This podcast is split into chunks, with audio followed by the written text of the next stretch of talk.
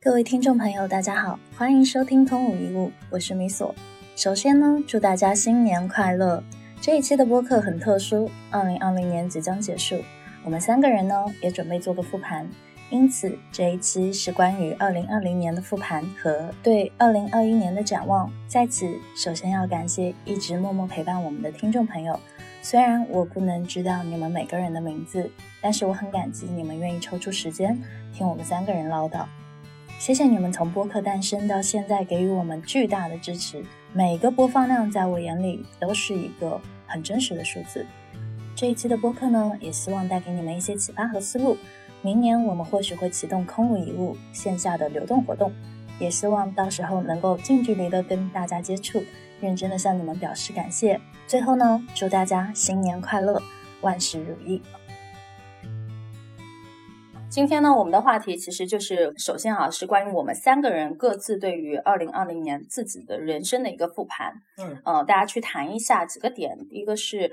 二零二零年在这个特殊的疫情时期，大家做了哪些事情，彼此可以去说一下。哎，以前可能是没有思考过的，或者说现在在二零二零年突然之间去做了一个巨大的改变，或者说二零二零年有哪些时刻是呃对你的个人成长。有有一个类似于醍醐灌顶的这样的一个感觉，呃，我觉得可以去复盘一下各自的经历，然后同时呢，除了复盘以外，我我觉得也可以去谈一下，就是我们三个人对于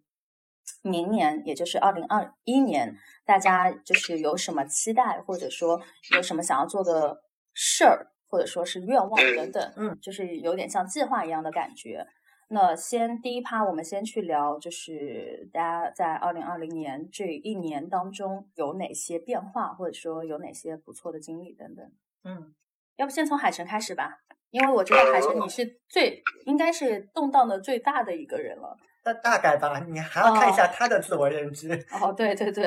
OK，对你来说，你你觉得动荡是什么？我们界定一下，就是因为我会发现，可能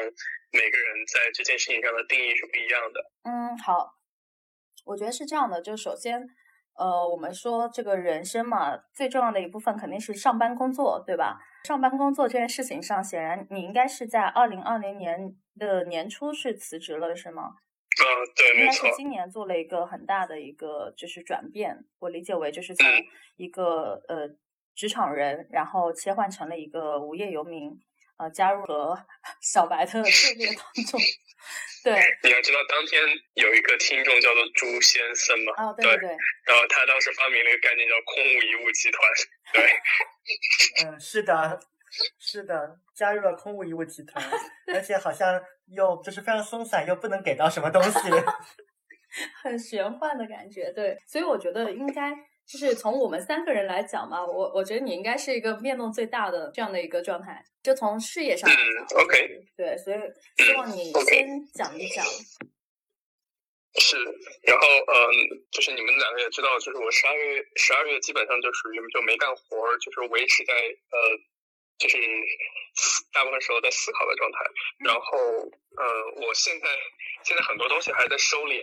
然后，但是我现在很明显的知道，就是我还是有两件事情是很确定、很确定的。那第一件事情就是，嗯，感觉这辈子不太想上班。第二件事情应该，如果说之后做生意，也不太会去拿风投的钱。这是我相对比较确定的两件事情。嗯。然后，确实就是说，嗯，对我来说，呃，动荡是客观存在的。那就是你之前上了四五年班，然后，呃，我想起来就是是前段时间吧，是那个。呃，玉宁当时把 Danny 曾经一篇文章推给我，重新再看的时候，我就发现那篇文章像我没看过一样。我看到了一句新的话，大概就是这么一句话，就是，嗯，你和你周围的人都像一台一台的小电脑，然后大家都之前都在跑着这个电脑自带运行的程序，然后你也没有去想过，终于有一天你开始想，哎，我想写个自己的程序，那这个时候你就会慢下来，然后周围的朋友们，就是周围的电脑会觉得，哎，你为什么你这个电脑就是。就是关关机了，然后怎么开始去写的写代码写的这么慢，然后大家会嘲笑你。那你开始重新会去写你的代码的时候，这个时候你就可能会写出一个自己新的程序。啊，我觉得大概是这么一回事儿。就是，嗯，我自己会感觉到，就是首先第一件事情就是确实是有很大的不确定性。嗯，当然就客观上，客观上一定比上班赚钱多得多。但是你会发现，你每个月的财务预算的基本上是非常不准的。我因为我脑子里面刚刚把我所有的那个预算盘了一遍，其实你会发现，它这确实是一个波，就是像波浪似的，而不是一个像你之前对像上班一样有一个非常明确的一个呃向上的一个斜率。就这件事情其实是第一件事情。然后第二件事情，嗯，对我来说可能比较波动的就是说。因为你重新开始写你的程序嘛，那这个时候你就重新再去想的时候，就一定会就有点像一个人走走各种十字路口的时候，一定会去想想你走的是不是对。啊，这件事情我觉得很有意思。这个月我其实想明白一件很重要的事情，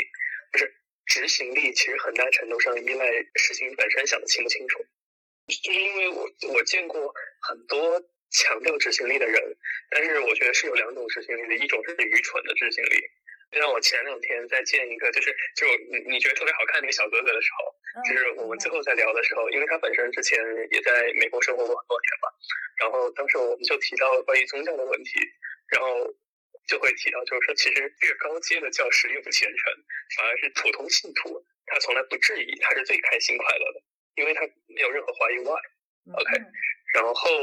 那除了这种类型的状态以外，另外一块就是你真的。开始去想，就是想你的投产比，你在做的究竟是什么事情？你为何而战？你可能要承受什么的代价？对吧？这一六想清楚以后，其实你睁开眼，就是其实很多时候就是跟人聊天、说话，然后写文档。对，其实我会发现，就是说没有那么复杂。对，所以就说，呃，回到头来，我觉得今年就是我感觉比较动荡的点。啊，我理解我们现在在说的是动荡点，就还没有说到其他的东西，对不对？因为我有点忘了，就是说还有哪些是需要去说的那个要点。对，就是我们可以从财富，然后个人的价值理念，嗯，然后还有就是自己的动荡的经历，嗯，然后还有就是获得的，就是今年整个的状态获得的一些收获等等，都可以去谈。对，然后包括甚至也可以谈亲密关系啊等等，这些都 OK。对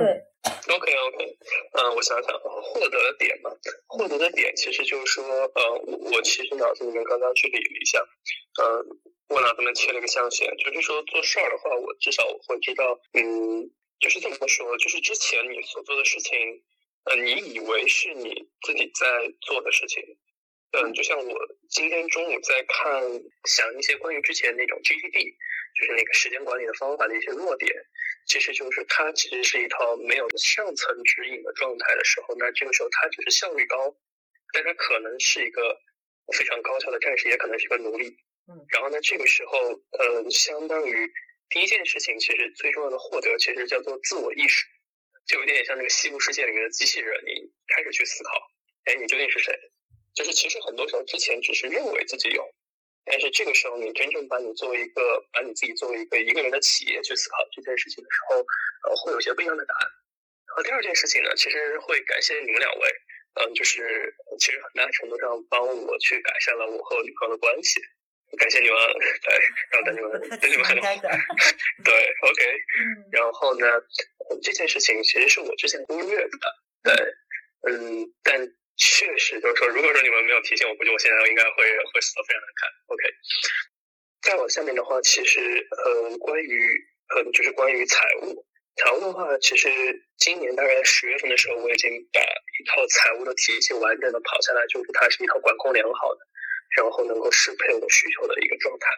嗯，然后如果说单纯从生意上来说，就是我今年年初设下的一个财务目标，然后在今年年末的话，达成率是百分之一百六，那这个时候对我来说是 OK，呃，对我来说我应该在明年会去思考一些更加有意思的一些生意，然后那其实，在投资上面其实也是，呃，我自己去搭了一套更加适合作为金主或者 LP 的一套嗯方法论，然后而且今年其实。呃，因为我之前并不是做专职投资的，所以这个时候其实很多人我觉得还没有见到足够多。今年其实看到了我一些之前从来没有想过的玩法，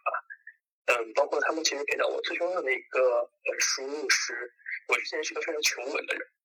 就是呃我对概率或者叫做风险是有非常非常大回避的，嗯，但是其实今年，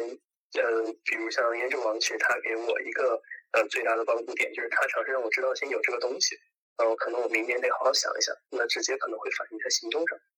呃，那最后一件事情呢，其实就是呃关于试错吧。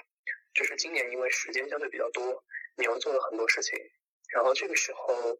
嗯，对我来说，我其实会更加清楚我现在自己在做什么、想什么，就包括这两天把所有的冥想的东西重新，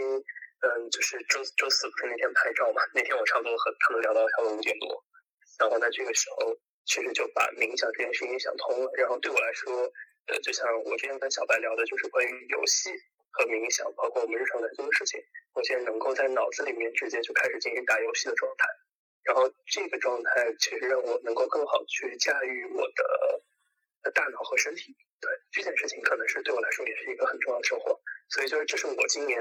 我能够看到的收获了。嗯嗯，OK，你有什么想要问海晨的吗？嗯，我我倒没有是很有很想问的，只说。海城的一些分享有有启发到我，就是想到，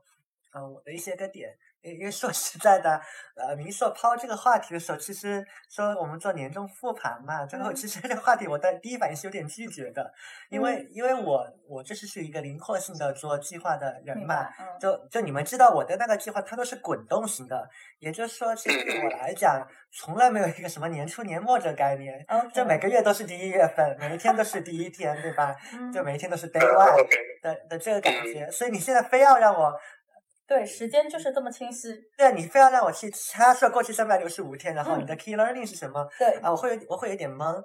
啊。但听海生这个说这个过程呢，然后给到我一些启发性的东西嘛。那那我觉得可能跟海生有共鸣的地方是说，呃，我觉得是对自我的这个认识，嗯，自我的认知是更深了一步。明白。嗯，但但可能我获得的这个进步的方式会有点不太一样啊，因为今天今年可能一些里程碑性的一个事件就是，你看我要去把 MBTI 的这个认证给拿了嘛，嗯，而且也在实际的，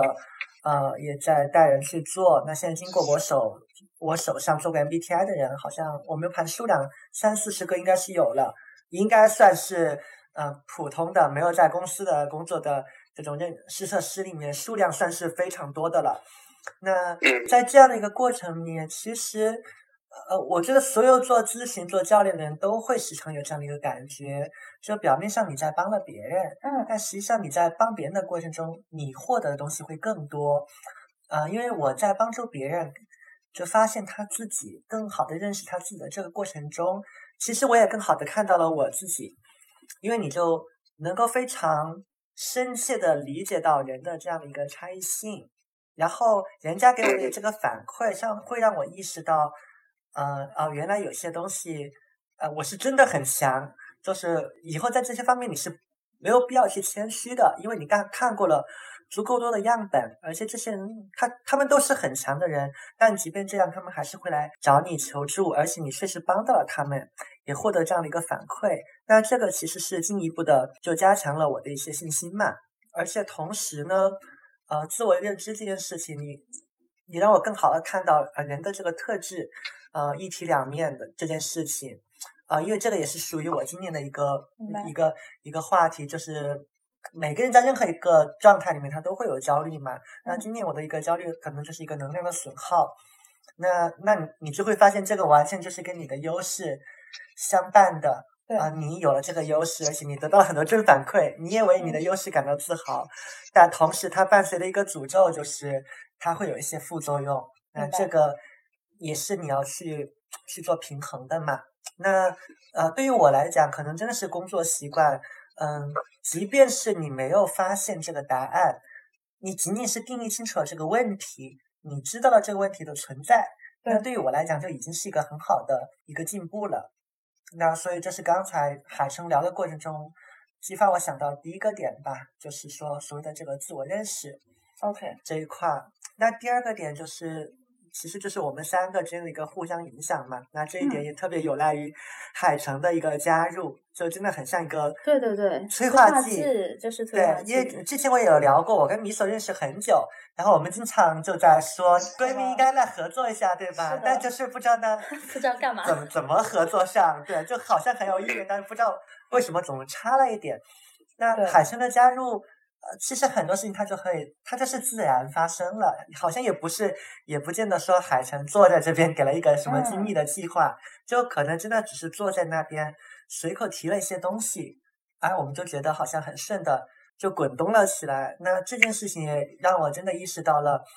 呃，寻找到这个合适的伙伴，对，它真的是非常重要的。其实这里我可以补补一段，就是说，基本上我今年六月份遇到你们之后，其实基本上就属于我年年初计划未曾设想过的道路。嗯对，然后其实刚刚小白在说第一点的时候，我脑子里面其实就在想，我在补第二点，就是我我觉得，就是我觉得今年最感谢的就是遇到两位，对，就是嗯，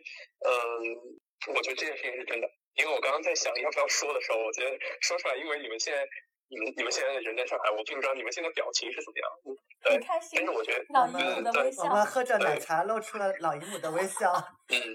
对，就是我觉得确实是，我觉得今年这是真的是嗯最大的惊喜。对，其实我有一篇文章是本身要打算写写小白的，但是我最近嗯最近还没还没写，但是大概的文章有，因为米索一直是一个非常非常有勇气的人，对这个这个你应该自己会知道。其实我最近会。最近差不多前两个月还是三个月的时候，我当时会觉得，呃，小白可能是我今年见过就是最勇敢的一个人，对，真的，嗯，就像就就这件事情，可能之后我可以专门写篇文章，我再跟你说。好像，等你的文章，我也很好奇，在你眼中的，在你眼中的勇敢是是哪一种？因为每个人脑中的那个词是不一样的嘛。对对对对对嗯，你哎抛出这个词，我还觉得蛮意外的。对 你用勇是敢来形容小白，嗯，我我也我也是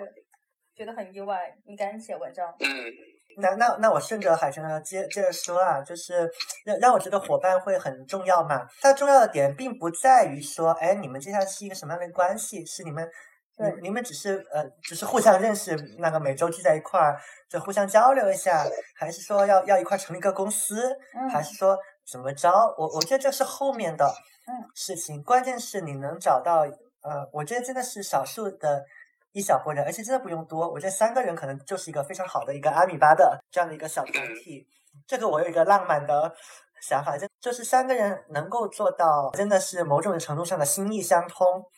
然后能够很好的去理解彼此，然后接纳彼此，然后看到，呃，对方就他自己都不曾意识到的一些东西，就不管是他的光光明面，或者是一些阴暗面。那我觉得这是特别宝贵的一个经历，而且就这个，嗯，如果你要再往上一层去感谢的话，你也不知道应该感谢谁，可能对感谢造物主或者某种神奇的概率吧，因为这个也不是计划中的嘛。那那像你看，我跟海翔怎么认识的？海翔这个人我很早就知道，嗯因为我做消费品出来，不可能不知道乐纯。那平 常经常经常会翻东西，怎么着都会看到海翔这个人。那很早很早以前我就知道，哦，有这么一个人，好像挺厉害的。如果有机会要认识一下，嗯，应该我们看到任何一个你觉得很厉害的大 V，大概都是这么一个心态。对，然后一般也就不了了之了。嗯那也是我社群的小伙伴，就就突然搭来个线，哦，然后他又是恰好是海神的付费用户，然后我也不知道，我我甚至都不知道当时他是什么心态，我也没有问他怎么就突然提了一句哦，啊、然后然后又恰好海城也在北京，然后恰好那个时候我又很闲，他这么一提，我就我就是觉得哎好啊，那就那就认识一下，也没有做过多的期待嘛，那那就认识了。米索的故事就不用再说一遍了。对，就曾经被曾经被海城疯疯狂的呃不是冰冷的拒绝，连好友都没有添加上，对吧？他他就是有很多啊、呃这种这种随机性，呃，所以我觉得嗯，就找到一个合适的伙伴，而且就只要要感谢概率吧，嗯，那这是一个还还蛮重要的一个收获。然后说到这一点，我想到第三个收获，因为强行总结三个点嘛，嗯呃，嗯第三点收获是我最近的一个 learning，刚好也和刚才海晨说的你说那个计算机的那个比方对，合上了。呃，这是我会发现呢，呃，大家现在都知道说世界上，呃，你混的越久，你越来越知道大部分东西它都是不确定的。嗯啊、大家都知道，就是变化才是世界的真理嘛，不确定性才是唯一确定的东西。这个道理其实蛮早就懂，但它始终是一个偏向于虚空的一个一个道理，你缺少一点现实的理解。对，但今年我觉得这个感觉会非常的明显。那呃，我最近我我在忘记在哪儿看到一个东西了，好像是那天啊、呃跟小宁他朋友吃饭的时候我们聊到，嗯就是说我们人其实都是在用一个非常有限的意识，在对抗一个无限的世界。因为你想，我们现在大脑里面有的东西，包括我们现在讲到这些，我们思索问题的这个方式，你的天生的这个占了一部分，它可能是性格，可能是一些基因里面带来的东西，它占了非常小的一部分。那剩下的就是呃社会的教养、家庭的对你的影响、经受的教育，还有你个人的修为嘛，它它一步一步就往你脑中植入的东西。但不管怎么样，不管这个东西有多么复杂，它那个量都是有限的，那个算法都是有限的。但是我们每次面对外界的这个环境，它就是无限的嘛。就是你你再怎么考虑，你再怎么穷尽所有的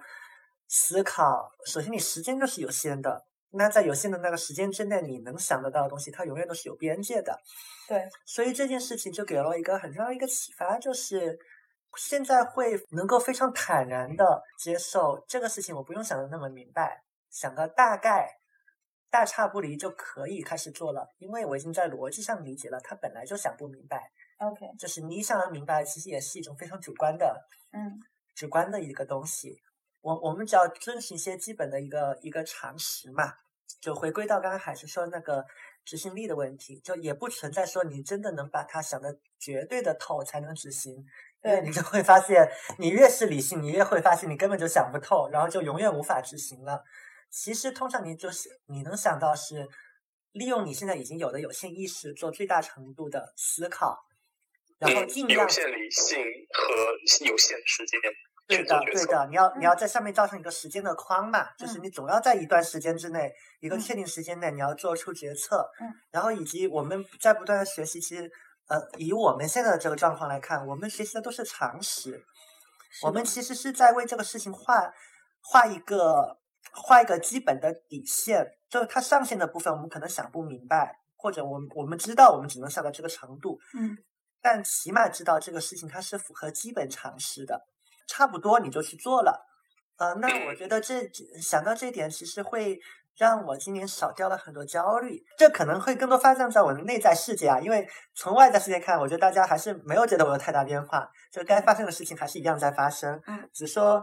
你你内在会觉得更加舒服，不会有很多的忧虑，然后不会有特别多的担心，说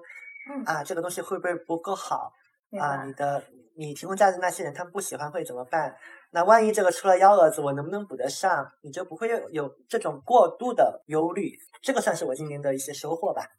嗯，我刚刚听了你们两个，然后我会发现，因为我我是一个在三个人当中，应该内容表达欲或者是内容输出能力应该 算是最多的一个人。嗯，对，所以我就去看了一下我公众号，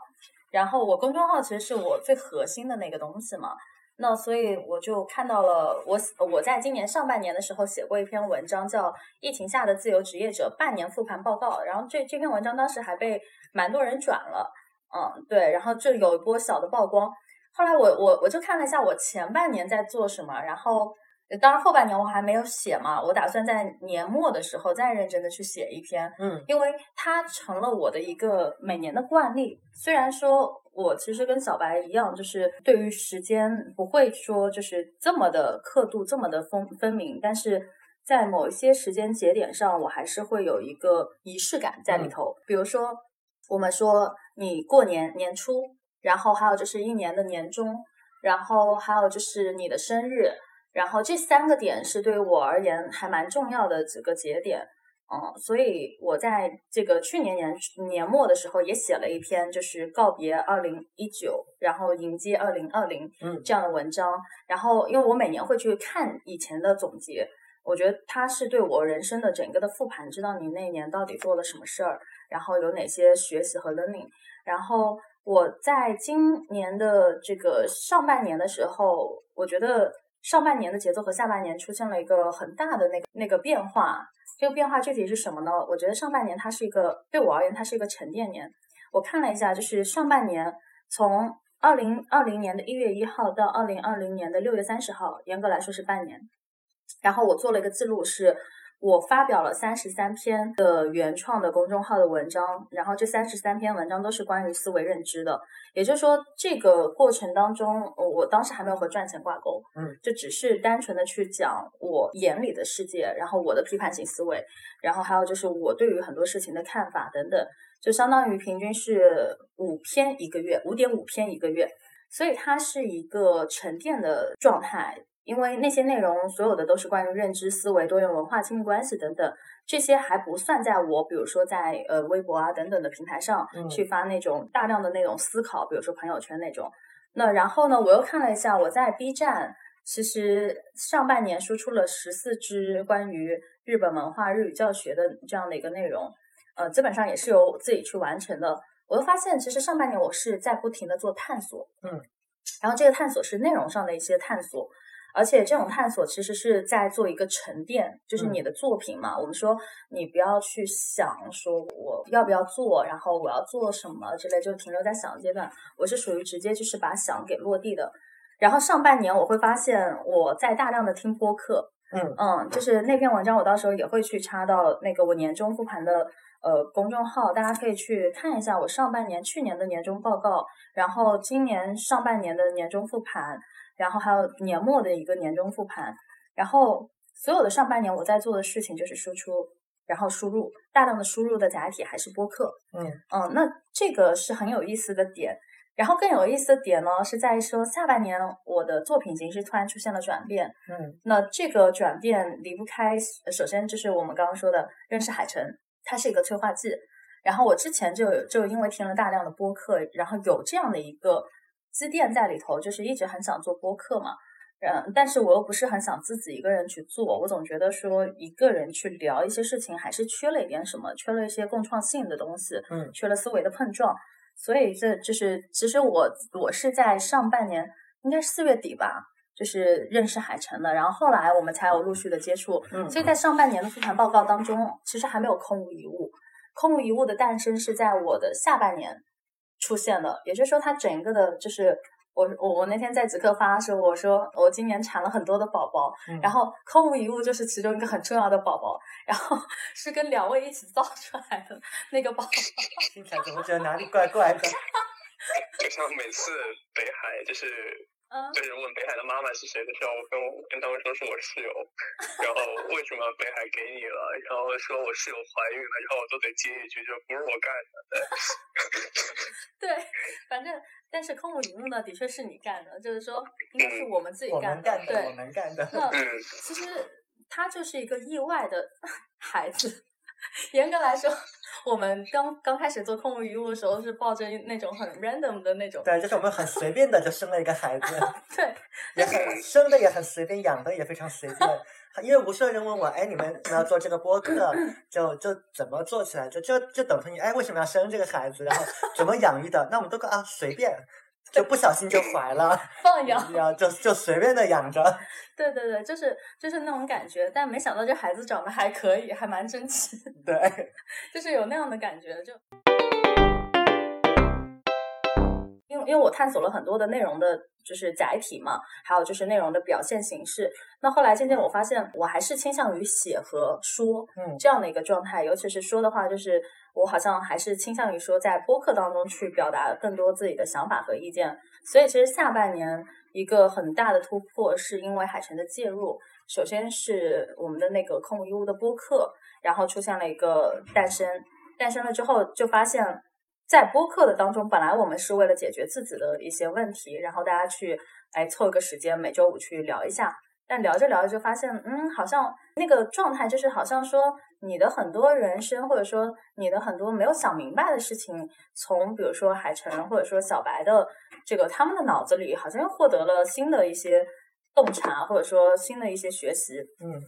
所以对于我个人的成长而言，其实是有一个巨大的突破的。嗯，那在这一块，我觉得就下半年是一个还蛮重要的一个爆发点。也就是说，你前面沉淀累积了这么多关于思维认知也好，关于很多你对世界的理解，然后你对于各种人生样本的探讨，然后下半年就一下子去把这些东西去更精进了。对，它是一个这样的一个过程。而且，为什么我我会提这个话题的？还有一个重要点是，今年的疫情可能对于很多人而言都是一个很大的重要的转折点，应该说是人生的一个拐点吧。那对我而言，我虽然也是一直在做自由职业，但说句实话，我今年的社群，我今年的咨询，甚至我今年做的就是 coach，就是教练，全部都是今年诞生的。嗯，所以其实今年对我而言还真的是一个非常重要的年份。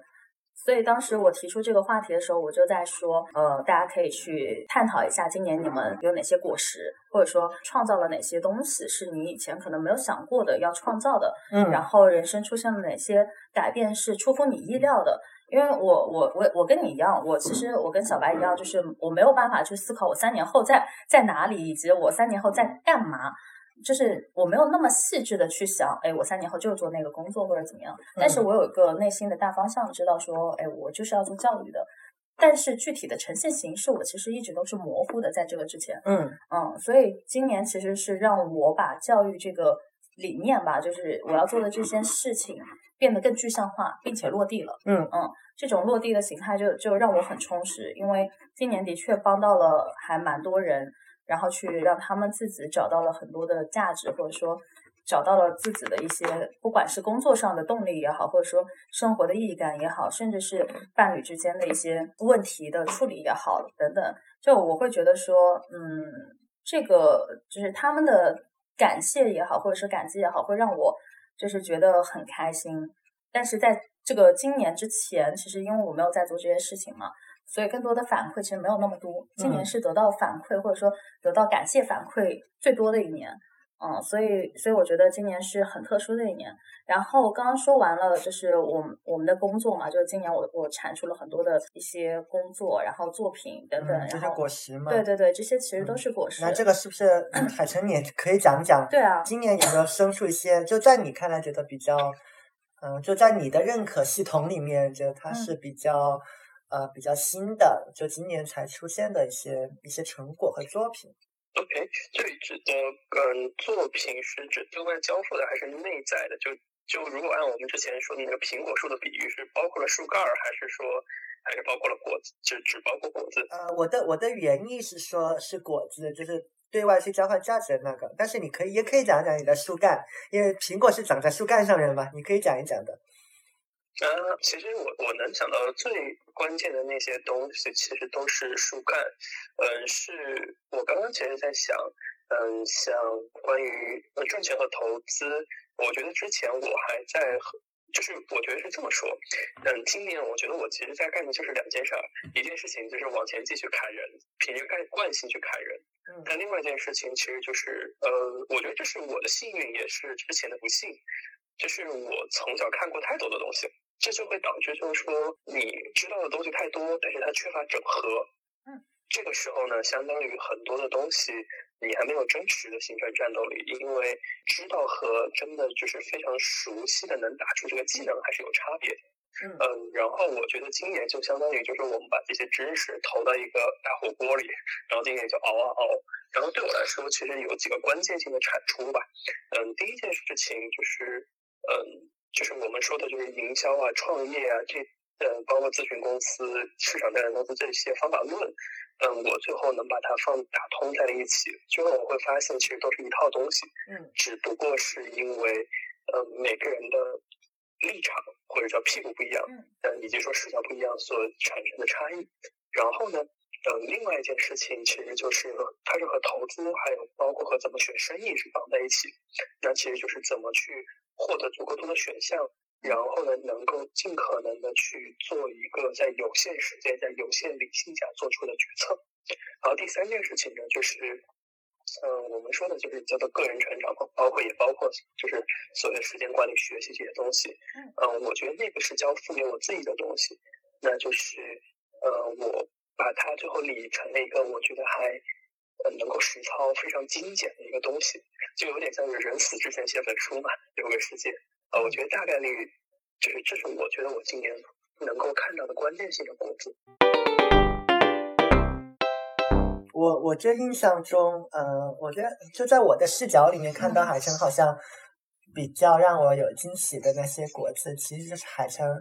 在他社群里面出过的一个一个一本册子嘛。啊，对对对，对，那就一本因为我本书跟嘛。海生聊过一段时间，包括因为有人也在跟海生来约稿说写书，然后很早之前我也跟嗯海生说要写书，而且我觉得以他的那个行动的习惯，他应该出书要会比我快得多啊、因为我们的写作习惯会不同。啊、但但当时可能海清也还是觉得这个东西没有想太明白，嗯但是当他把那个电子版的小册子拿出来的时候，其实你就看到一个好的苗头了嘛。对，而且他还就也挺享受其中的，而且那个那个小册子本身也是一个很有价值的，就它分了不同的嗯话题，每个话题下都有一个很有价值的小册子。当时我看到那个，我觉得是一个非常好的信号。是的，而且他出了好多的册子，我我真的是天天看。对，接下来只要只要去进一步的，你把册子做归类整合就可以了嘛，再去优化一下，嗯，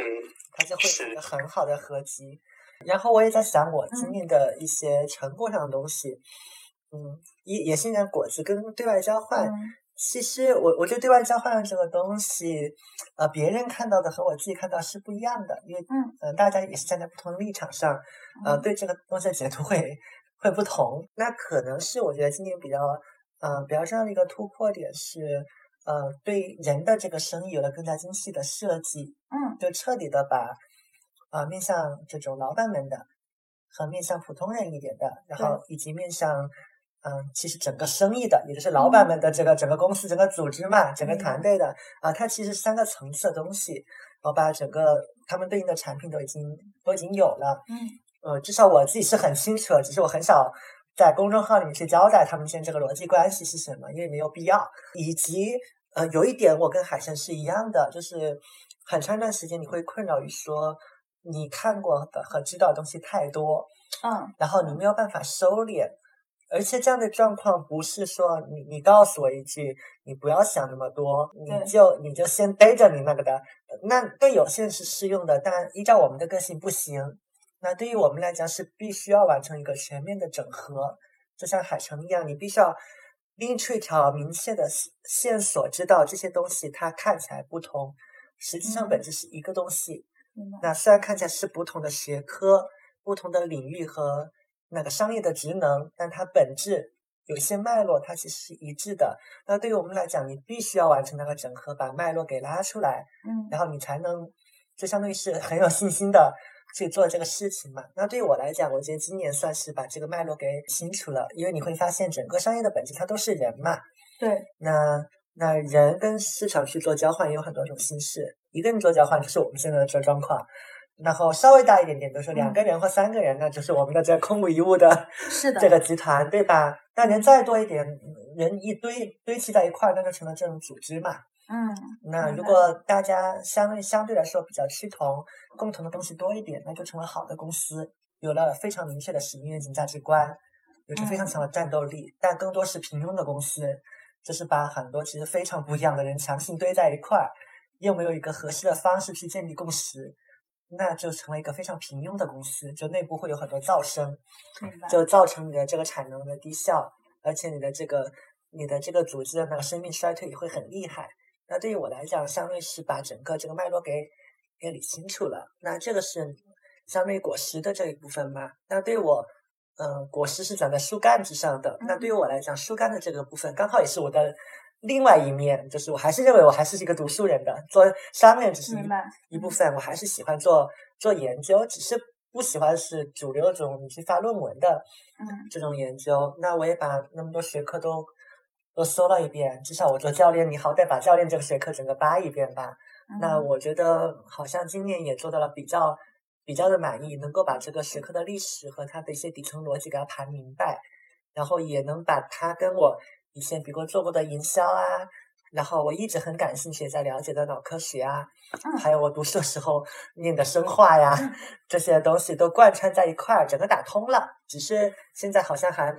懒嘛，或者是还没那么快，以一些合适的方式给它表达出来而已。哎，承接你刚刚说的，就是你刚才提的那块，我刚刚也突然想到，就是说，今年的上半年和下半年让我还比较剥离的一件事情是，上半年我只探讨。只探讨思维认知，只嗯探讨个人成长，只探讨多元的那些文化等等。但是下半年我已经开始引入了一个很重要的东西，就是商业。嗯，因为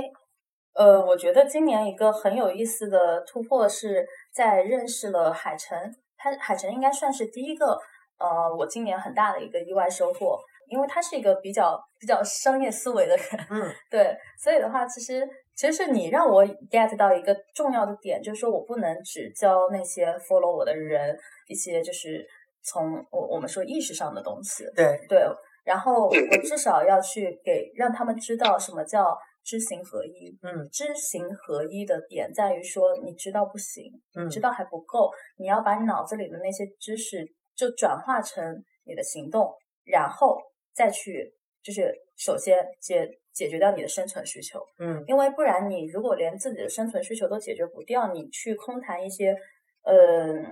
就我们说的认知等等，其实是在在我看来是一件还蛮难受的事情。就是除非啊，嗯他他真的是没有什么太大的需求，但不可能，多半不会。那么这个就是一个 bug，就是因为我见过太多人真的是，就虽然是在谈认知提升啊什么的，嗯但其实自己就是说白了，他不敢表现自己很想要赚钱，嗯嗯，但其实生活过得并不好，就这个这个是很很要命的事情。就虽然我也能理解，就是人都会有有类似的这样的一个过程在里头，但我觉得说我能够去做的一些事情是什么，就是让更多人去意识到一个很重要的东西，就是说，嗯，我们不能只谈认知，只谈读了多少本书。然后只谈，哎，我今天学习了还是没学习？嗯我们要想的是，你学习的目的到底是什么？嗯、你是在为了什么东西而去学？是为了改善你的生活呢，还是为了去改善你的其他的东西，或者说你你其他的关系啊、人际网络啊等等？那么你改善最后的目的到底又是为了什么呢？是为了升职加薪，还是说为了让自己就是说白了过得更幸福一点，有更多的钱去实现更多你想要做的事情嘛？就这么简单。只是说大家就是拆解拆解都没有拆到一个很底层的东西。那那个最底层可以去量化的是什么呢？就是可能就是你赚了多少钱。对这我觉得这个真的是是一个不值得说你去感到羞涩，或者说你不可以大方去谈的一个事儿。就说赚钱这个东西它很重要啊，它的重要点不在于说我们是为了那个数字。还有就是你在践行你你的那些方法论的同时，你你的那个路径的同时，你是在不断的反复的试验，哎，这个模式适不适合你？如果适合了，那那 OK，你就能得到你想要的那个结果，就是钱就是顺其而自然的就到了你这边，然后去帮助你实现更多的东西，它是一个良性的系统循环。但是如果你不去思考说我我怎么把我的认知去变现，那么其实它是会有阻碍的。嗯，，对，而且你是跑不通这个商业的，我们说闭环嘛，是就是你跑不通的。所以嗯说，今年的下半年，我直接就是直接就是引入了思维认知撬动赚钱能力这个系列，就在于说，OK，思维认知的东西，你们如果上半年去看，已经看差不多了。嗯嗯，当然你们也可以通过其他书籍去了解。好，接下来我们人还是要面对生活的，生活就是你逃不了的柴米油盐酱醋茶，你逃不过的上班工作打卡赚钱，嗯你嗯逃不掉的。那既然你要去面对这些，好，OK 啊，那我们从现在开始，我们调整一下认知，然后去实践。所以我会写很多的就是案例嘛，就关于说别人是怎么通过认知，然后去赚到那个钱。是嗯，所以这这件事情在我看来是一个今年一个很重要的突破点。而当我开启了思维认知撬动赚钱能力之后，我就会发现说，它除了就是因为我写这些东西本来是想给更多人看的嘛，但同时它又反哺到我自己了。对，对它其实让我又再去验证我自己的商业的闭环了。嗯嗯，而且在这个过程中，我会发现说，我的业务线又开始进到了下一个阶段，就是我赚的钱已经不再只是说，呃，单纯的那些，嗯，比如说文章打赏、接广告啊等等的那那些有的没的，我赚的钱更多的就真的是在偏向于其他领域的认知。比如举个例子，我之前其实做业务的时候，我是不会去研究，比如说房产。投资就今年啊，就就国内的房产啊什么，然后还有就是像港股啊之类的。这为什么我会接触到这个？是因为我开通了那个咨询线之后，那客户当中就是有人干这个业务的，那你自然要去做研究，否则这个单子就就没了。嗯，对，所以其实它是一种倒逼你学习的这个过程。对，那在这个状态下，就比如说我一开始最第一个 case 应该是呃这个女装淘宝的 case，嗯，那我本来不知道那些电商的逻辑，后来的话就是因为那个客户找到我，他希望去实现他的那个营销增长，于是我就渐渐的知道，哦，原来他是这么在做一套服装的，这么在去营销的。那我就是会通过其他方式去帮他去营销，然后后来就是餐饮，餐饮之后，然后后来渐渐又又去接触了，比如说哦资金，嗯嗯，然后后来还有接触到，比如说像那个胭脂王的港股打新，其实这些在我的认知体系里，它就不属，就是不不出现在我以前的世界里。我对于可转债、港股打新以前都是懵的，我完全不知道它是什么。但后来就发现说，哎，当你接触了这个之后，你发现啊，原来这个世界上还有人是在这么玩东西的，原来还有人是在就是世界的缝隙里套利。嗯，然后你就觉得很不可思议，你就觉得说天呐，这个 bug 为什么没有人知道？为什么传不出去？嗯哦，后来我就想说，对啊，你这么多年你也不知道啊，嗯你你对你对这个投资市场一无所知，所以别人就是能赚的比你更轻松，也不是没道理的嘛。对，所以当他抛出就是燕之王，他不是有个体系嘛，叫工资、套利、投资。嗯当他抛出这三驾马车的时候，我一开始 get 不到那个点到底是什么。后来我就在想说，OK，我我在跟他就是接触之后，然后去大量的学习和研究之后，我就知道说，其实套利和投资对于，尤其是后两者，对于一个在不停的靠时间换钱嘛，因为嗯其实咨询也是时间换钱，靠时间来换钱的那个普通人而言，是一件真的没有办法工作的时候，我们说如果意外来了。对，那么你好歹不会因为你丧失了工作技能而无法赚钱。嗯而套利和投资这一块，其实只要说你，当然它有风险啊，但只要说你有相对的认知，你能够真的让自己还活得不错，就嗯算你不工作，对。就是没有人说打工财务自由的，但 很多人都是做投资财务自由的。对，这也是一个我今年的一个，就是在接触了投资这个市场之后的另一扇大门被打打开了。就它跟我以往的主流的思维认知又不太一样。嗯，对，所以其实，嗯，在在我了解到这些那个工具，就是金融工具的时候，我会知道说，OK，我我可能下半年又进到了另一个的，就是另一个人生的轨迹上。虽然我同步还在进行的，就是呃，我会去做自己手里头的，比如那个咨询工作和教练工作，但同时我又会去研究另一个世界的东西。它倒不是带给我说，嗯，你你能赚多少钱，而是让我看到了那个世界原来大家是这么思考问题的，原来这这很有意思，他们的脑回路还不太一样。就就感觉，因为刚我们刚刚说到那个有限理性嘛，啊或者说海城那个那个类比里面说，你大脑里面装的那个程序，嗯，嗯，其实是在更新，但是那个你在更新的时候，也有一些大更新和小更新。对小更新无非就是让以前的那个结构更完善了一点，或者说发现它中间有有哪些个不太对的地方，就替换一下。但大更新就类似于真的是从 Windows 到 Mac 的，哦，是，我觉得这个应该从是从那个从 Windows 到 iOS 的这样的一个对。这样的一个感觉，而且就是当你没到那个阶段的时候，其实你不会有任何的一个动机去接触这样，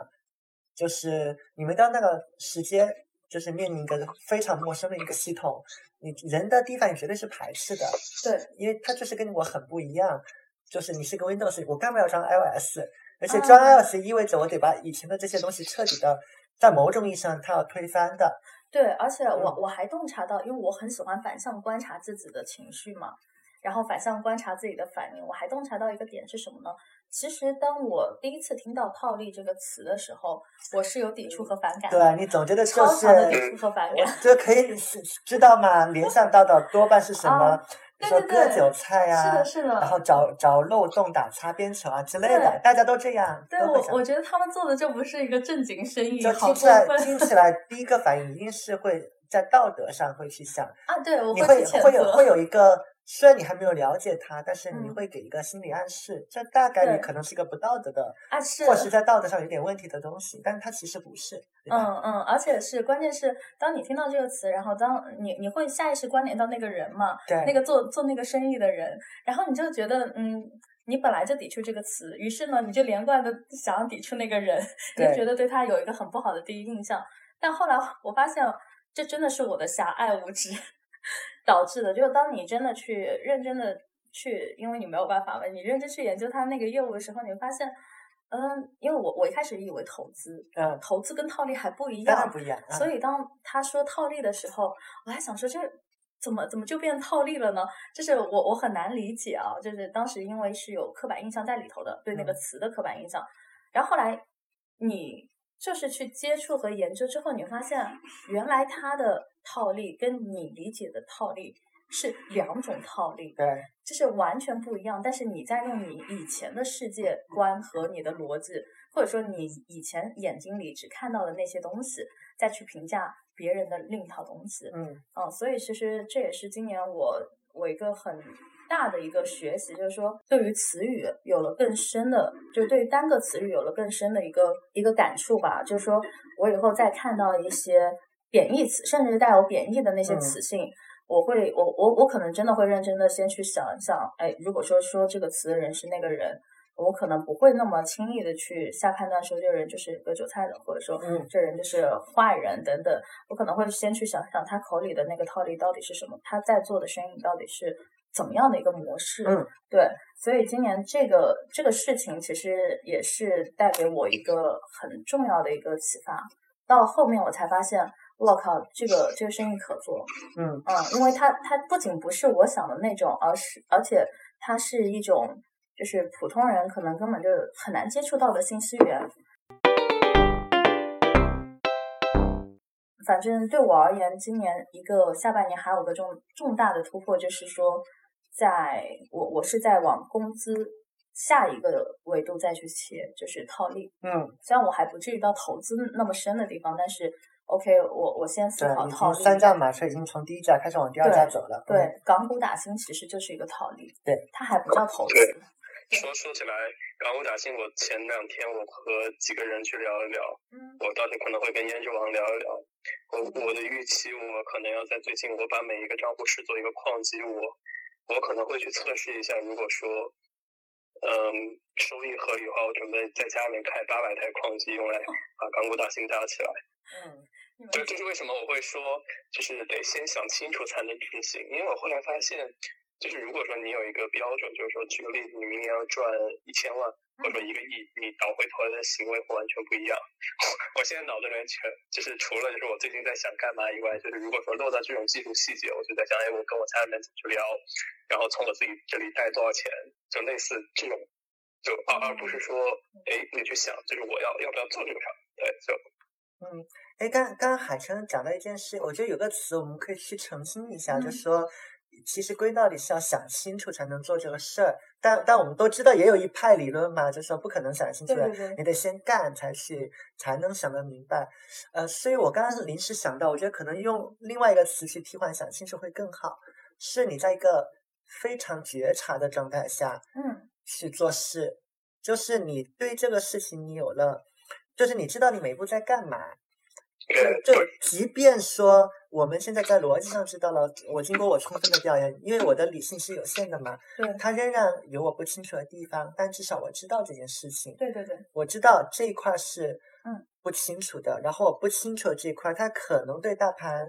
有有一个大概怎样的一个影响，你是非常清楚的。那我我觉得可能跟这个相对立的一种状态就是，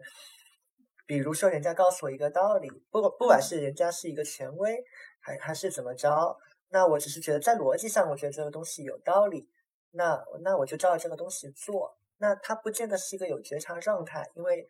你可能仍然没有搞清楚，再厉害的人给你的这个东西，它其实也有一些适用条件，对他也有可能有些他教给你这个人，他也有一些，即便他没有要害你，对他可能有一些看不到的东西，或者是其实为了掌握这套工具，你应该知道，但他不知道你不知道的。那一个部分。嗯嗯，所以我觉得带着一个非常高度的一个自我觉察去做事情，那这个是关键。呃，因为如果没有这样的一个事情的话，呃，首先就你行动了之后，如果侥幸成了，其实也是成的糊里糊涂嗯啊、你你可能会错误的归因，就会把你的这个成功归在一些奇怪的地方，会会以嗯为你现在做的事情就是百分之百对的嘛，其实不见得的，你们一定有概率的部分。那万一没成，对吧？那一定会陷入重大的自我怀疑嘛。对，对，那要么你是，或是怀疑别人，你这别人在害你，为什么这个东西他成你不成？那你会觉得这个东西我百分之百没道理，或者你就怀疑自己嘛？那别人都能成，我不成，那是不是我的脑子有什么问题？对。对吧？哎，你你你突然讲到这个，我我突然莫名其妙想到一个还蛮重要的点，在说，我不知道海晨你是什么时候加入身材有数的，但后来我想了想，哎，我好像真正的开始接触，就是或者说自己脑大脑当中打开了想认真研究商业的时候，应该是从接触身材有数开始，因为我是四月份加入的身材，嗯，还是在我的对，还是在说服了半天，给你解释了半天。两年吧，我靠，跟我 OK，啊，我我差不多四月吧，嗯，你也我差不多你也是今年，四月吗？嗯嗯，是的，嗯好好的，你们两个好吧，我就不说什么了。是我我我也是，就是今年，然后因为加入，所以才能去链接到更多还真的蛮厉害的一些人。你说胭脂王，如果我没有加入，我就没有链接到嗯这样的一个人哦。当然，前提是你要进龙之群，对，嗯就是像像在，就是说你进入之后，你可能如果再努努力进入到更核心的地方，那可能真的有时候资源啊什么之类的，它会给你一个更高的一个回报。对，嗯所以的话，其实我仔细想了一下，今年不管从认知层面也好，财务层面也好，其实很大的一个决策就在于说，我可能去接触了、接受了一个我以前比较反感的东西。嗯嗯，那个反感就在于说，比如说我以前反感就是有刻板印象嘛，觉得那帮人就是谈赚钱的，好嗯俗哦。嗯，然后还有就是我刚刚提到的那帮人在玩套利，嗯，好俗哦。但我都不知道人家在套套什么利。是，呃，我我觉得这个又回到刚才那个 点，就嗯是有觉察。我觉得反感本身，嗯，本身其实没什么，因为大大家都有这个自由嘛，就你喜欢不喜欢一个东西都是很主观的，人都有这样的一个自由度。嗯，你也你也不需要在每一个你喜欢和不喜欢上 都要想得很明白，我为什么喜欢，为什么不喜欢。但但自己在做事上面，我我觉得厌恶没问题，但是你的这个厌恶如果没有嗯道理，对，那就是你都不知道你厌恶的是什么，是什么东西，对吧？就就比如说我我当我们看一个套利，呃因为我们实在是遇过太多这样的案子了嘛，只是他的口中可能不是套利是别的，或可能是套利，可能是微商，嗯，可可能是色情，可能是知识付费，对对，对，就太多这样的一个词，就说我我很厌恶，我不喜欢。嗯。可你真的要问你不喜欢的到底是什么，嗯，以及你口中说的这个东西，它到底是怎么运作的？对啊，你能回答上吗？如果你能回答上，我我们再一步一步细问嘛，它这个环节里面到底哪个环节让你厌恶。让你厌恶？其实很多人他根本就没有办法到达这一层，嗯，他的他的这个厌恶是就是一种，呃，他的厌恶是建立在很多误解和误会上面的对一个没有道理的厌恶。嗯对，只是嗯当，下的感觉。是对这个词汇嘛，它可能就是一个套啊，一个利啊，就刚好这啊，对对两个词可能不太喜是有有一种很，对嗯，呃对就小白刚刚想想说那个，就是呃我我我这么去表述我脑子里面想到的东西吧，嗯，就是上次两周前我们聊的时候，其实当时我卡到一个最大的问题，其实就是说你，嗯，就这么说，所有的决策其实都是要考虑两件事情，一个事情叫做信息嘛，一个事情是时间，就你不可能获得所有的信息。因为如果那样的话，就八十岁了，差不多了。然后，但是另外一种非常蠢的呢，就是相当于就是啥信息都没有，直接下判断。嗯呃，那这个时候其实就像你说的觉知，我觉得大概是这么一个东西。我们可以想象成两种不同的概念，一种是公式，或者一种是地图。公式的话，你就会知道啊，这里面大概会有八到九个变量，然后那你可能会通过一个调研搞定了其中的六个变量，但剩下两个变量你真不知道。那有什么方法 MVP 一样样的去做掉？嗯或者就是说，那实在不行，那就是嗯控制好损失，然后往前面扎一波。对，但是在那个时候，可能我比之前我延伸了一点，就是说，那我可能会去设想这个公式在 A 情况和 B 情况底下，它可能需要做的动作是不一样。那这个时候就有点像打仗的时候，他会去做预案。那如果是地图的话，你就可以想象成，就是说，哎，这张地图可能是个六十乘六十的格子。那现在可能我们已经知道了三十乘三十的格子是怎么样，但周围是黑暗的。那我觉得就有点像米索，你刚刚说你之前不知道，呃，生态有说的社群一样，就是说那个地图你们那里是黑的，但你知道可能得去一趟。但是而不能说是因为这个地图，就就是就是可能别人跟你说那里有海怪，所以就不去了。对，嗯，大概是这么回事儿。我觉得这这类比挺好的，就是就是大家会对于一个就可能被传的东西会有一个刻板印象，比如说我知道的啊，就是我了解到，呃，有些人进生态有术完全是因为是线下的活动。我问你们是怎么接触到生态有术，都说朋友介绍。我说那你们的朋友是怎么介绍生态有术的？就我我会下意识的习惯的想要知道大家到底是为什么会做这个决定，因为在我看来，尤其是。嗯，那种两千多块钱的决定嘛，就是其实是很很很多人他不会去做的。嗯，或者或者我我觉得对于任何人来讲，即便是一个很有钱的人，对对对，你让他掏钱买两两千块，他不可能不想，他至少会问你这是什么东西。对，嗯，对，所以的话我就问嘛，那你们是为什么会进去？然后我得到的反馈是大概就是怎么说服呢？就是大概是这样的，就是说。进去了，就是这里面有很多生意，然后有很多赚钱的路子，赚钱的方法。反正你进去就是有一种你可以赚到钱的那样的一一种感觉，就是嗯，这些都是那个说辞嘛，就是说，嗯，一个朋友说服另一个人加入身材有术的一个最常见的这个 说服语，所以导致说，哦，对，还有还有一个那个还有一个词是说。呃，这里面有很多黑的、灰的的东西，呃，进去了之后，你你能了解到很多黑的、灰的的东西。然后我在想说，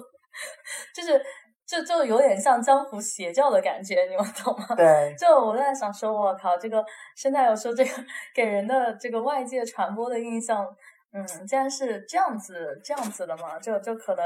反正我这边拿到信息是这样的，嗯。但是我我后来就和那兄弟说了一句，我说。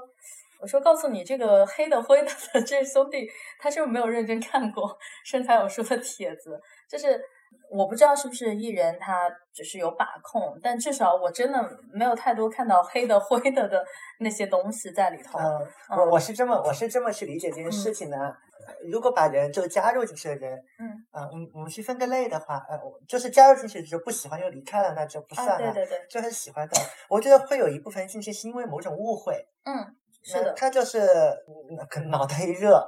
或者是我就是觉得看了这个可以发大财，他就是某种误会啊。对，这样进来，当然进来他因为别的原因继续留存了，在这一定是有的。然后这一类的人也不在我们的这讨论范围之内。那另外一类人他是虽然那块地图是黑的，但是你还是有一个基本的一个逻辑的推理在里面。嗯，然后你理你的理性驱动，你知道。我我应该怎么去客观的去看待这个东西？对我应该对他抱着一个什么样的一个期待，然后加入进去，就带着我的目的去看，嗯，我我应该看的东西，嗯，当然有很多人他们存在问题是什么呢？这个即便在加入那些人也是一样，包括我觉得这是一个通用的规律，不仅仅是生产有数这一个社群，包括说，比如说还在公司里面工作的人，或者不管你是在公司工作还是在为自己工作。很多人他们对你现在看到这个客观的东西，嗯，和你实际上在做事情，他的那个理解的视角是有偏差的。明白。嗯，就比如说我在猜想啊，如果他是很认真的在说，嗯，里面有很多黑产和灰产的路子，嗯，那是不是有一种可能性是你本来就是带这样的一个视角在看，那你的眼睛自然就带来过滤的效果。明白。你当然会优先看到那种。就看起来确实很像灰产黑产，或者是那个方法确实用在灰产黑产上会很好用的方法，明白了，嗯，对吧？嗯嗯，这我觉得这就是一个通用的一个一个道理。就就比如说我我们做互联网的，我们就知道很多增长的手法，很多增长手法，包括一些营销的营销的套路。它最早事件在哪？一定是来源于犯罪。擦边球。嗯，包括做增长做得很好的人，我们一定会研研究犯罪学，因为所有的犯罪和诈骗，他们是最早创新的，因为他们 就你懂他们的这个违法成本非常的违法成本非常的高，他们是最有动力去做一些就是嗯突破原来这种框架的这种探索。对。啊接了一个新思路，嗯，对呀、对呀、所以所以这也印证了一个观点嘛，就是说，呃，其实有的时候那个那个事情、那个方法，甚至于那东西本身，嗯。它都是一个中性的，取决于你在用一个什么样的视角和心态去看它。嗯就当你带着这样的视角和心态，那它必然你过滤到的就是你你认为这个东西就是这个样子。我觉得还有个很有意思的点也是，就是站在一个被说服的立场上，就比如说有人说服你去参加一个什么东西，然后他告诉你说这里面有黑的灰的，你能赚钱，但同时作为一个被告诉者，我觉得有一个认知是需要，就是大家可以去参考一下是什么呢？就是首先啊，就是他在告诉你说这里面是黑的灰的的时候，你认真想一想，这些东西会不会被禁？嗯，嗯，就是知识星球对，它的载常体，识，对，基于常识，知识星球的这个载体到底是什么？这款产品到底是什么？你先认真想一想。知识星球首先就是他们受监制于谁？就像那次生财有说，我不是那个跟一个人那个那个叫什么中哎是中国哪个就是管理整个互联网网络的那个姐姐嗯，嗯一下我忘记是，哪个部门我忘了，反正是政府的人。嗯嗯，那当时就是他说他来参加生态有说，就是领导让他来看一下。对，这里有什么，就是要整什么幺蛾子什么之类的。对，但是嗯，这个信息传递的什么呢？就是说他们能接触到的，他们监管所有的公众号，然后所有的文章，然后你可以理解为他们就是监管着互联网的所有的东西，就是你一旦要发声等等，其实都逃脱不不了他们的监管的。嗯那你想，他们也监管，从知识星球到小蜜圈，就小蜜圈到知识星球的时候，他们已经在监管小蜜圈这个东西了。嗯也就是说，嗯，大家不要以为啊，就是这个互联网很多东西你可以偷着来啊，想想到了罗翔老师说的，互联网不是法外之地。对，绝对不是，就是在你一个产品初期诞生的时候就已经被盯上了。嗯，就是那个盯当然是人家是政府出手在盯。那既然从小蜜圈长成了知识星球，然后被被监管嘛，那其实你就可以想想，在这样的一个这样的一个池子里，他要去塞黑的灰的的时候，可不可能实现？嗯，这个这个就是有悖于常识的呀。哎，其其实你说到这点对吧？时候，我我就觉得让我突然意识到商业的另外一种价值，就为什么嗯。一般人哪怕你觉得不是一个商人，嗯。或或者你在此时此刻你对赚钱并没有那么强烈的欲望，我嗯也。觉得你应该去了解商业，因为呃，商业我们可以认为它很冰冷，甚至有时候你认为资本是冰冷的，对，但它是不傻的。就一个东西，它在那儿如如此长的这个留存着，它嗯它一定有它的道理对，啊。这个这个我也经常跟人家提 MBTI 的这个例子嘛，嗯，就因为你搜知乎实在搜到太多这个东西，我就不说了。包括在学术界，确实有一派对这个东西有争议。那我就请问一下，就你如果会一点英语，你自己去看官网，看它那么贵的产品线，嗯以及那么多的五百强的公司还有高校都在购买，呃，那他们的脑子是进水了吗？对吧？其实就是这样的一个逻辑嘛。就即便你确实还不理解这个事儿，你就从这个事实去看，就基于一个非常朴素的一个经验去看，你也应该会得出这一个结论。对，所以所以我一直觉得说，哎，谁谁谁告诉你一个什么什么信息的时候，其实是你就可以用脑子去想一想，这个信息到底靠不靠谱，尤其是跟赚钱挂钩的那些信息。对对我我就觉得说，或者说你要花钱，对就是但凡是要你付出代价的信息，你都可以去认真的去思考一下啊，就是这个信息到底靠不靠谱，然后说这个话的人到底是一个怎么样的人，因为有时候我们说做决策也是基于对他人的信任嘛，对。朋友背书我愿意，对吧？那那所以就是虽然我不知道那个有多少人，你你也可以去自己识别，嗯，有身边有哪些人给你推荐过哪些东西，但重点都是说，哎，我们希望有一个更更理性的这样的一个判断在里头，然后你再去做决策。嗯。嗯，所以这个其实也是我今年怎么说呢？就是今年在反思很多事情的时候，或者说也从观察很多样本的时候，会发现的一个还蛮重要的事情。嗯、我感觉好像我们这个二零二零年的复盘，感觉已经讲的差不多了。你们还有什么要补充的吗？看一下海山，你想有没有什么你想再塞一点什么你想讲的东西？我想想，好像我这边没什么。嗯，最后再补一个点好了，因为我刚才临时想到，觉得对我来讲很重要，也算是自我成长的一个部分，而且确实影响到我的工作状态。我觉得今天更我我这个人更嗯更加自在了。然后，当然这个的这个点来自有一次，呃，在也是参加生财活动那个有设想那活动的时候，就席间因为听听会听不耐烦嘛，我不是很喜欢听会啦，就在旁边跟人在。聊天一个一个伙伴，他说我很优雅，然后我当时就觉得算是个好词了，但是我就觉得，嗯，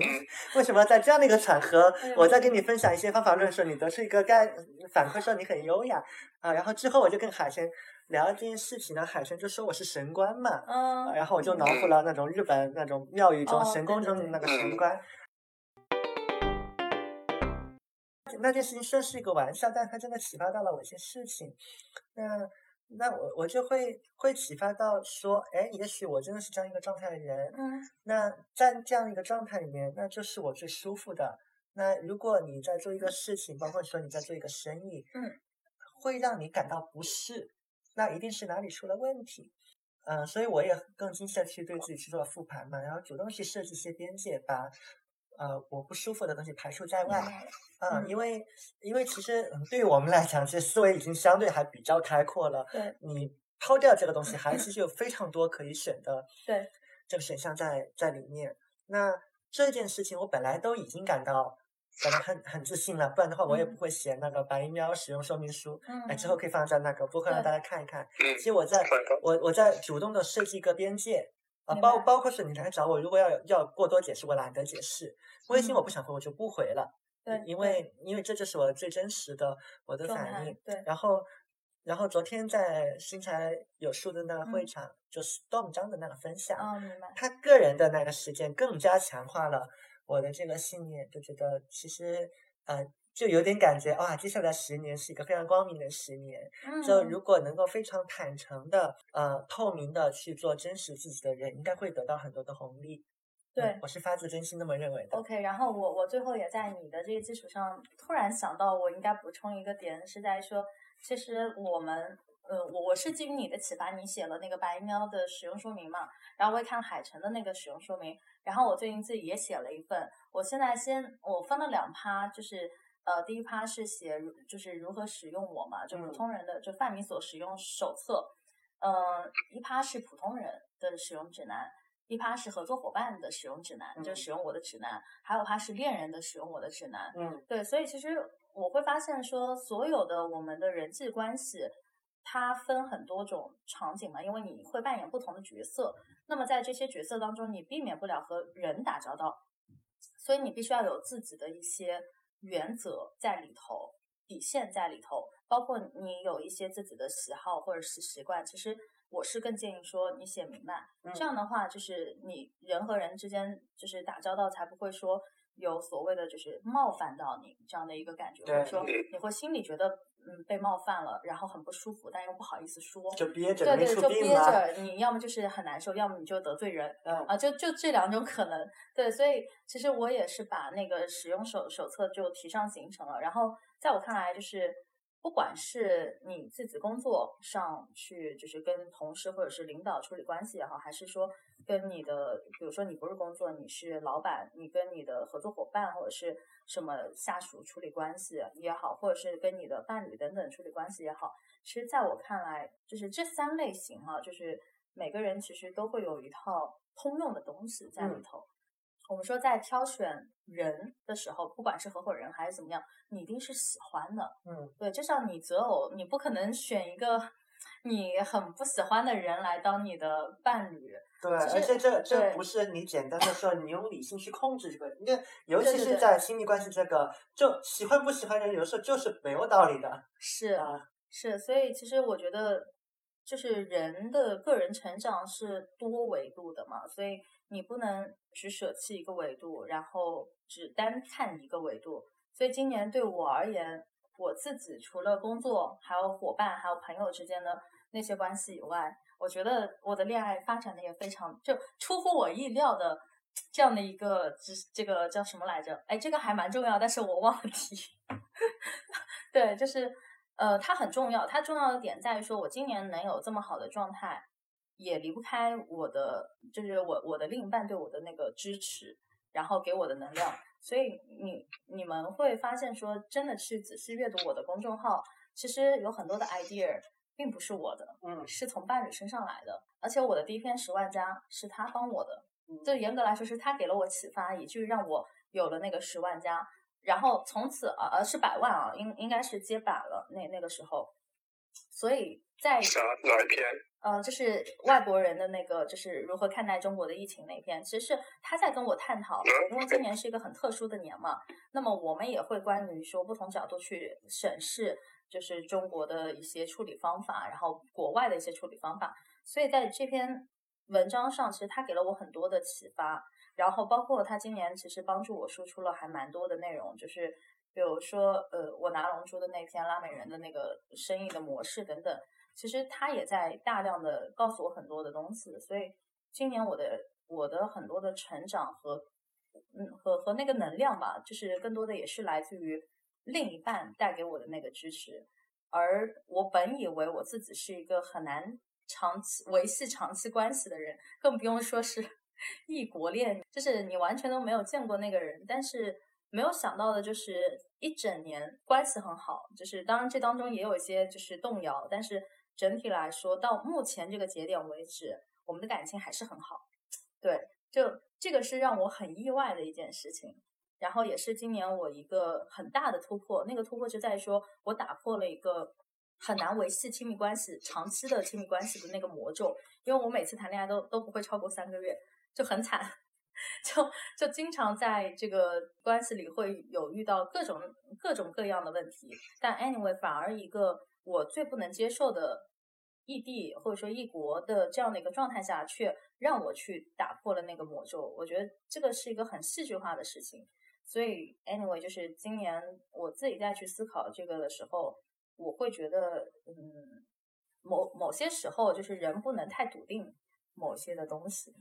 我我真是这么想的。就像我说的，我可能对以前对于某些事情，我我就觉得不可能，或者说我是不信任的，甚至我会用那个有色眼镜去看待。嗯，但。当你真的可能自己再去经历一些事情的时候，你会发现以前的那套你以为的你以为，其实不是你以为。对，对，还是还是回到那个，就是说我们这样说话不要说死，你可以你可以很坚定，但是永远不要说死。原因就是我们刚刚提到了，嗯，你的过往的这个理性、你的积累、你的意识，它都是有限的。对，嗯，或者我们用科学角度来去讲，就为什么我们要抱着一个可证伪的态度？因为时常要知道。你所有的这几点，你的这些结论，它总有一天很有可能会有一个反例去推翻它的。嗯，嗯，就是可能都是错的，这是不能说的。对，这是那个呃，我很我很我很有自信，我相信我很相信我此刻的决定，但是我我我的话也有可能是错的啊！欢迎大家来找各种问题，对吧？这才是一个呃经过科学训练的人他会该有的一种态度。对。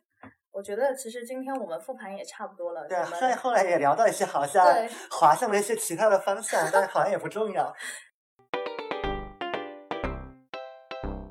你们有什么对于明年的一些期望吗？就大家最后可以简单的说说期望，然后呃，我们就结束今天的话题了。好，那我今天要改一下以往严肃的总结。好的。我就非常简短的第一个愿望，希望明年顺利脱单。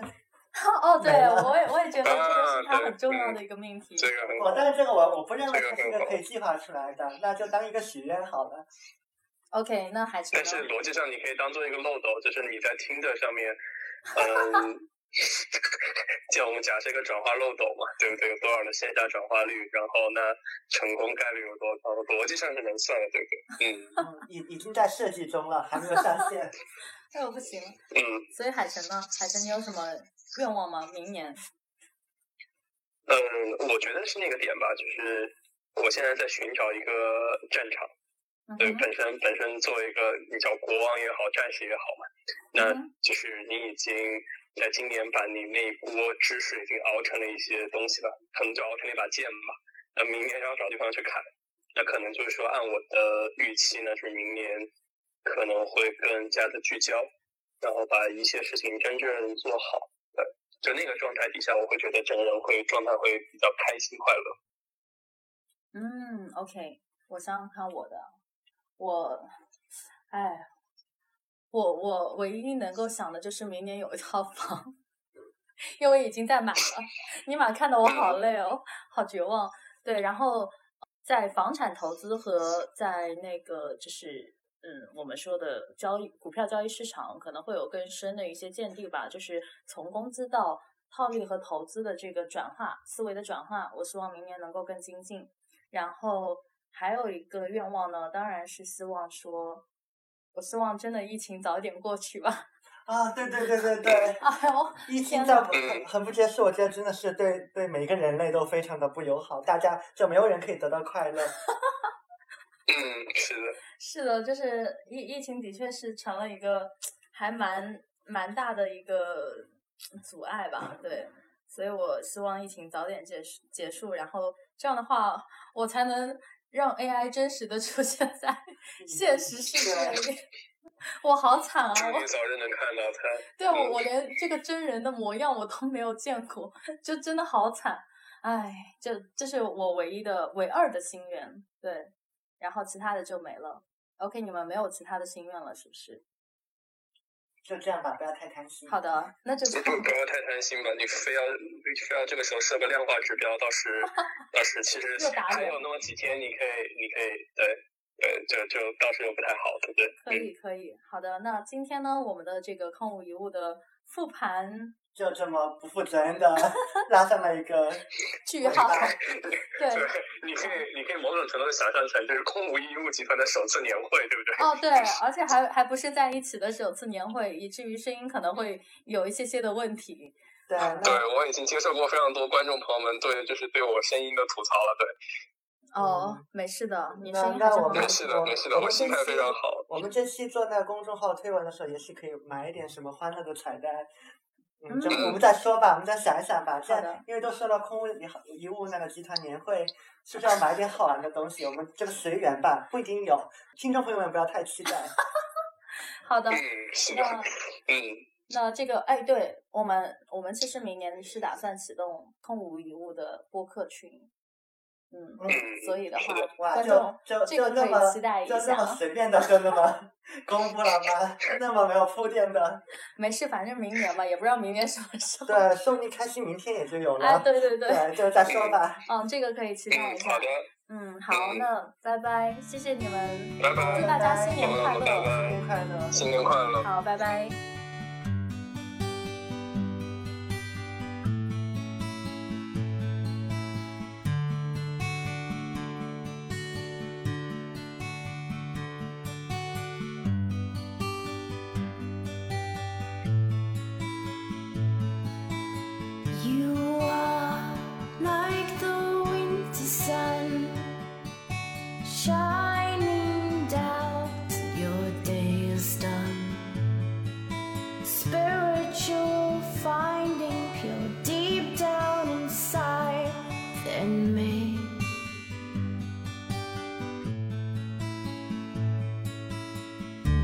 true.